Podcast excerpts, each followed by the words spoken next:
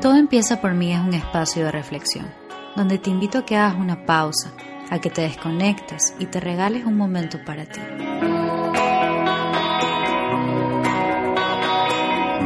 Date la oportunidad de empezar a mirar dentro de ti, para que así puedas cuestionarte, entenderte y conocerte. Soy María Gracia Medina, tu host, y estoy muy emocionada de que estés aquí conmigo.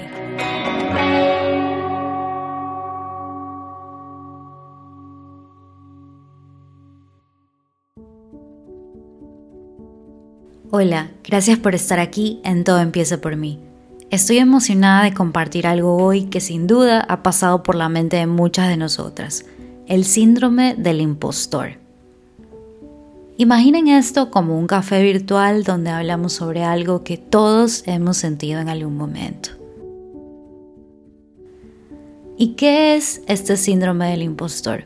Bueno, en la década de los 70, dos psicólogas Pauline Rose Clance y Susan Imes descubrieron que muchas mujeres exitosas sentían que no merecían sus logros. Se sentían como si fueran un fraude. ¿Te suena conocido? Piensa en esa vez que conseguiste un trabajo genial, pero sentías que pronto descubrirían que en realidad no eras tan capaz como pensaban. Alrededor del 70% de las personas lo han sentido en algún momento. ¿Y qué causa este síndrome del impostor? Bueno, por un lado tenemos los factores ambientales. Imagina que somos como plantitas que necesitan buen cuidado desde que somos pequeños. Si crecemos en un hogar donde los logros no se celebran, o si alguien importante para nosotros no reconoce nuestras habilidades, eso puede ser como una nubecita gris que afecta nuestra confianza. También, si eres un experto en algo, pero en la escuela las notas no reflejan tu verdadero brillo, eso puede sembrar semillas de duda. Todo esto crea un ambiente donde perdemos esa conexión con nuestras propias habilidades, donde básicamente sentimos que realmente no somos suficientes. Por otro lado, tenemos los aspectos cognitivos. Vayamos a lo que pasa en nuestra cabeza. Las personas que sienten este síndrome a menudo piensan que sus éxitos son más un golpe de suerte que el resultado de su propio esfuerzo. Es como si ganar fuera más por estar en el lugar correcto en el momento adecuado que por ser realmente bueno en lo que haces, lo que genera una sensación constante de inseguridad, como si estuviéramos caminando en una cuerda floja.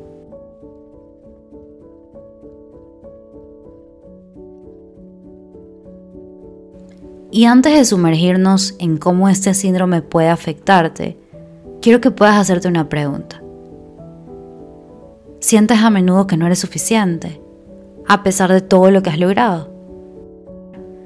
Si es así, quiero que revises estos pensamientos que te voy a presentar y que puedas hacer como un check.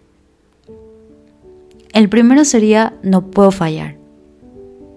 Sientes que cualquier error te expondrá como alguien incapaz. Como si las otras personas o tus colegas descubrieran que no tienes lo necesario para el trabajo, para tus estudios o para lo que te estás dedicando en este momento. Es como si estuvieras buscando siempre esta perfección, lo que no te permite disfrutar de todo lo que has logrado. El segundo pensamiento sería que todo depende de la suerte o del azar, porque piensas que tus logros no son el resultado de tu esfuerzo, sino más bien de factores externos que se escapan de tu control. El tercer pensamiento sería soy una persona falsa, porque vives con la sensación constante de no merecer los cumplidos o elogios que recibes de tus amigos, de tus colegas, de tus jefes. Lo que te lleva en ciertas situaciones a sentir que no puedes pedir más, que no puedes pedir liderar un proyecto, que no puedes pedir un ascenso porque piensas que no lo mereces. El cuarto pensamiento es que el éxito no tiene importancia. Tiendes a menospreciar tus logros, convencido de que no los mereces. Sientes que incluso este éxito o este logro que pudiste tener es producto de un engaño, de la suerte o de cualquier cosa externa que no controlas. quiero que te des un momento para reconocer si estos pensamientos en ciertas situaciones te dominan. Si se han vuelto tus creencias limitantes o los anteojos con los que has empezado a ver la vida. Este tipo de pensamientos no solamente son muy dolorosos porque reflejan que no crees en ti mismo, que no te valoras y que realmente crees que no eres suficiente, sino que también traen ciertas consecuencias, como vivir con miedo constante a ser descubierto, lo que te genera ansiedad, dolor, tristeza, sufrimiento. La falta de confianza en ti mismo te impulsa a esforzarte demasiado, a veces incluso afectando tu salud. Tienes también una tendencia a procrastinar para evitar enfrentarte a tareas que consideras más allá de tus capacidades. La falta de confianza puede limitar tus oportunidades de ascenso y responsabilidad. Pueden haber sentimientos de culpa e inseguridad que obstaculizan el desarrollo de tus capacidades e ideas innovadoras. La dificultad para decir lo que sientes, lo que piensas, o para incluso en ciertos momentos poder abogar por un salario justo y mejores condiciones laborales, porque claramente crees que no lo mereces.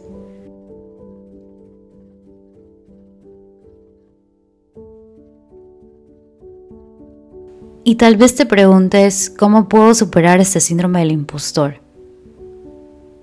Aquí te comparto algunos tips que pueden ayudarte a salir de este bucle. Una opción puede ser buscar ayuda profesional.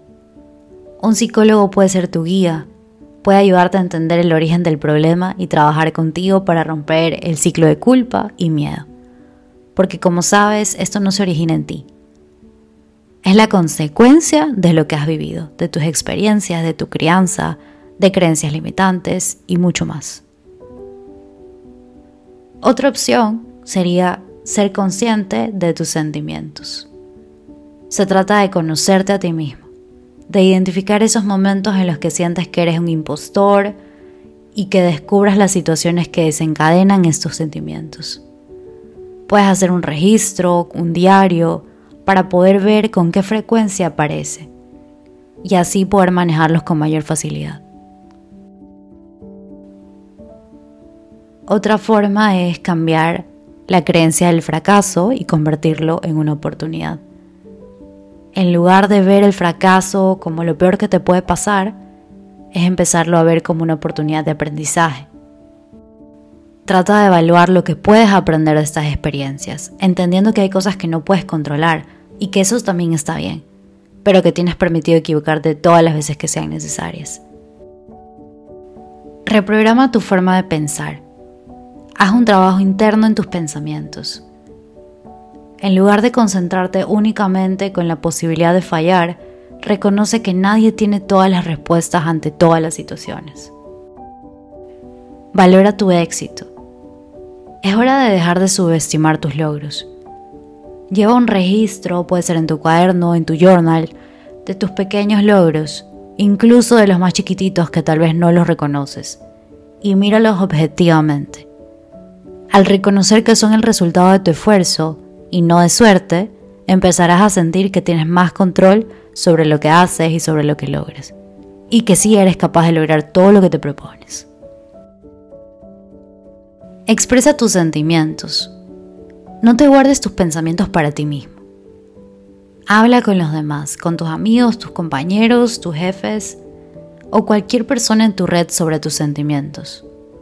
Buscar apoyo te hace dar cuenta que no estás solo y que probablemente hay otras personas que están sintiendo lo mismo. Hace que toda esta carga se pueda sentir mucho más liviana.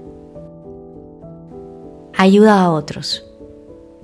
Una forma poderosa de combatir el síndrome del impostor es ayudar a los demás.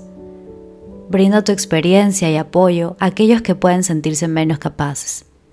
Al hacerlo te darás cuenta de que todos tienen sus propias áreas de desarrollo y podrás desarrollar una compasión que te permitirá también ser compasivo contigo mismo.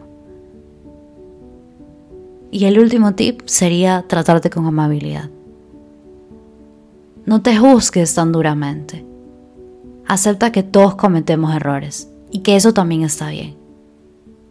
Reconoce todo lo que logras día a día y recuerda siempre que si eres capaz, incluso aunque en algún momento hayas creído lo contrario. Ahora quiero traerte un ejemplo práctico. Vamos a sumergirnos en un escenario cotidiano que podría resonar contigo. Imagina que has liderado un proyecto con éxito. Todos a tu alrededor te felicitan. Te han cumplido sobre tu trabajo y destacan tus habilidades.